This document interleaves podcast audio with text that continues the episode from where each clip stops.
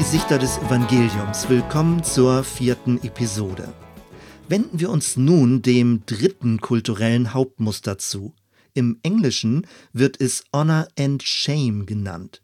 Es geht also auf der einen Seite um Ehre, Würde und Ansehen und auf der anderen Seite um Schande, Scham und Bloßstellung. In diesem Podcast werde ich es als Scham- und Annahmemuster bezeichnen. Natürlich sind die drei vorgestellten Muster idealtypisch und vereinfacht dargestellt. Es hilft aber, die unterschiedlichen Deutungslinien der Bibel besser zu verstehen und die Vielgestaltigkeit des Evangeliums zum Leuchten zu bringen. Das Schuldvergebung-Muster denkt von der Einzelperson her. Das Angst-Schutz-Muster hat unsichtbare Mächte als Bedrohung vor Augen. Beim Scham-Annahme-Muster befinden wir uns in einem kollektiven Kontext. Es geht um Gruppen und Gemeinschaftsdynamiken. Für längere Zeit meinte man, die verschiedenen Kulturmuster einzelnen Regionen auf der Erdkugel zuordnen zu können. Schuld und Vergebung wurde eher im europäischen und nordamerikanischen Kontext, Angst und Schutz eher im afrikanischen oder südamerikanischen und Scham und Annahme eher im asiatischen Raum lokalisiert. Inzwischen ist aber längst klar, dass es vielfältige Überlagerungen gibt. Interessant ist die Beobachtung, dass das Scham-Annahme-Muster besonders in postmodernen westlichen Kulturkreisen zunimmt.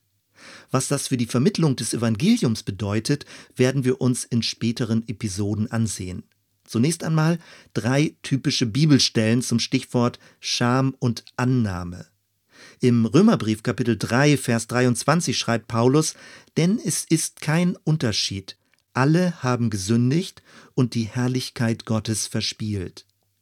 Dieses ist ein Vers, den ich viele Jahre lang nicht verstanden habe. Was meint es, dass Menschen Gottes Herrlichkeit verloren haben? Ist nicht Gott allein herrlich?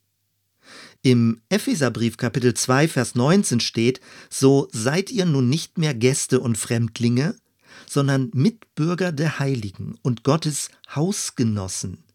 Paulus betont, dass wir durch Christus bei Gott willkommen und angenommen sind.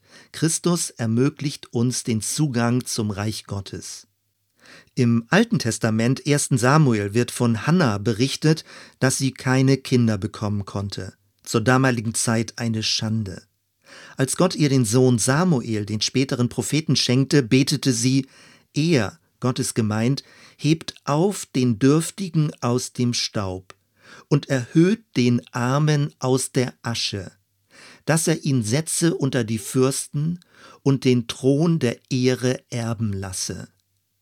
Gott wendet also die Schande von Menschen ab und gibt ihnen Ehre. Ist das nicht eine verdrehte Welt? Gebührt nicht Gott allein die Ehre? Jesus erzählte das Gleichnis vom sogenannten verlorenen Sohn. Als dieser zum Vater zurückkehrte, wurden ihm edle Sachen zum Anziehen, ein Ring und neue Schuhe gebracht, alles ein Ausdruck, um ihn aus dem Status der Schande erneut in die Würde eines Sohnes einzusetzen. Sein Tod war ein sozialer Tod, und sein neues Leben war die Wiederaufnahme in die familiäre Gemeinschaft. Beim Schamannahmemuster begegnen uns also auf der einen Seite Entwürdigungs- und Ausgrenzungsmechanismen, auf der anderen Seite Wiedereinsetzungs- und Willkommensrituale. Es geht um den guten Ruf, die Ehre des Familiennamens, um Integration in Gemeinschaft, um die Wahrung des Gesichts oder um soziales Ansehen als Prozess der Heilung versuchen wir nun die biblische Heilsgeschichte im Schamannahmemuster zu skizzieren. Von Anbeginn befindet sich der dreieinige Gott in Gemeinschaft, eine Gemeinschaft, die sich gegenseitig ehrt. Trinität wird weniger als Hierarchie, sondern eher als Kreistanz verstanden. Und aus diesem göttlichen Tanz voller Herrlichkeit und Lichtglanz geht die Schöpfung hervor, eine Schöpfung, die in ihrer Farbenpracht und Vielfalt eine geheimnisvolle Schönheit widerspiegelt. Die ersten Menschen waren die Krone der Schöpfung, Krone weniger als Symbol der Herrschaft, sondern als Zeichen für Würde und Anmut. So wie Gott als Schirmherr für seine Schöpfung da war, hatten die Menschen den Auftrag, die Erde zu behüten und liebevoll zu gestalten. Dann zerbrach die Gemeinschaft mit Gott. Die Menschen vertrauten bösen Stimmen mehr als Gottes Weisung. Auf einmal fühlten sie sich nackt und schutzlos. Sie hatten sich bloßgestellt und die heilige Beziehung zu Gott beschmutzt und entehrt. Aufgrund dieses Vertrauensbruchs verloren sie den Zugang zum Garten Eden. Von nun an trachteten die Menschen danach, ihr Inneres zu verstecken, nach außen gut dazustehen und Unliebsames bei anderen bloßzustellen. Ein tausendfaches Geflecht von sozialen Beziehungen entstand, in denen es darum ging, das eigene Gesicht zu wahren, Ansehen zu bekommen oder unerwünschte Mitmenschen durch Entwürdigung auszugrenzen und zum Gespött zu machen. In dieser Verfallsgeschichte wurde Israel als kleines, unansehnliches Volk erwählt und zu Ehren gebracht. Es sollte ein Hoffnungszeichen sein dafür, dass Gott aus Asche Schönheit machen kann, aus Staub seine Ebenbilder. Aber Israel brach Gott immer und immer wieder die Treue. Was ist Sünde in diesem Denkmuster? Es ist Verrat, der Bruch einer Vertrauensbeziehung. Und so ein Vertrauensbruch fällt auf die im Stich gelassene Person, auf die Familie oder die Bezugsgruppe zurück. Indem ich jemanden verrate, stelle ich ihn bloß. Sünde ist Illoyalität, Missachtung der Zugehörigkeit, Entehrung des Gruppenkodex.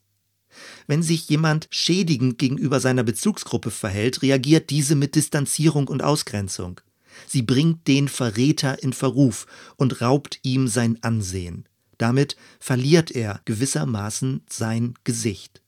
Würde ist etwas, das man sich nicht selbst geben kann. Um Ansehen, Ehre und Status zu bekommen, braucht es eine Gruppe oder zumindest eine angesehene Person, die sich für mich einsetzt. Ebenso ist Entwürdigung ein soziales Geschehen. Die Schädigung des Namens geschieht durch schlechtes Gerede, Meidung und Ausgrenzung. Welche Rolle spielt Jesus? Im Schuldvergebung-Muster liegt ein hohes Gewicht auf der Kreuzigung, dem stellvertretenden Tod von Jesus. Im Angst-Schutz-Muster auf der machtvollen Auferstehung und dem Sieg über alles Böse. Beim Scham-Annahme-Muster leuchten die vielen irdisch-menschlichen Begegnungen hervor. Jesus aß mit Zöllnern und Sündern ließ sich von Unreinen berühren, heilte Blinde, Lahme und Aussätzige, segnete unmündige Kinder und nahm die Hilfe von zweifelhaften Frauen an. Ungewöhnlich viele Szenen spielen sich bei Tisch ab. Die Einladung zur Tischgemeinschaft ist in der orientalischen Kultur ein tiefer Ausdruck von Wertschätzung und Willkommen. Abendmahl ist eine Einladung zur sozialen Reintegration und kein religiöses Kontroll- und Ausgrenzungsinstrument. Der neue Bund ist eine Wiederherstellung der zerbrochenen Vertrauensbeziehung zu Gott. Es geht darum, Menschen aus ihrer innersten Beschämung über sich selbst herauszuholen. Jesus geht dabei so weit, dass er sich vom gesamten religiös-politischen System öffentlich bloßstellen und beschämen lässt. Er trug nicht nur unsere Schuld, sondern er litt öffentlich unsere Scham. Was bedeutet in diesem Muster Buße und Bekehrung? Es ist das Eingeständnis, dass ich mit meinem eigenwilligen Lebensstil den Schöpfer missachtet und seinen Namen in den Dreck gezogen habe. Die Einsicht, dass ich Gott, die Quelle allen Lebens, verließ und mich selbst ausgrenzte, und es ist die Trauer darüber, dass mir Gottes Freundschaftsangebot gleichgültig war oder ich es sogar mit Füßen trat. Was ist Gnade?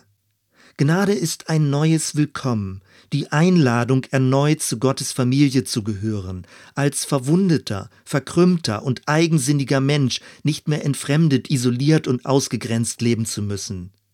Jesus lebte radikale Tischgemeinschaft und er beschrieb den Himmel als festliches Hochzeitsmahl.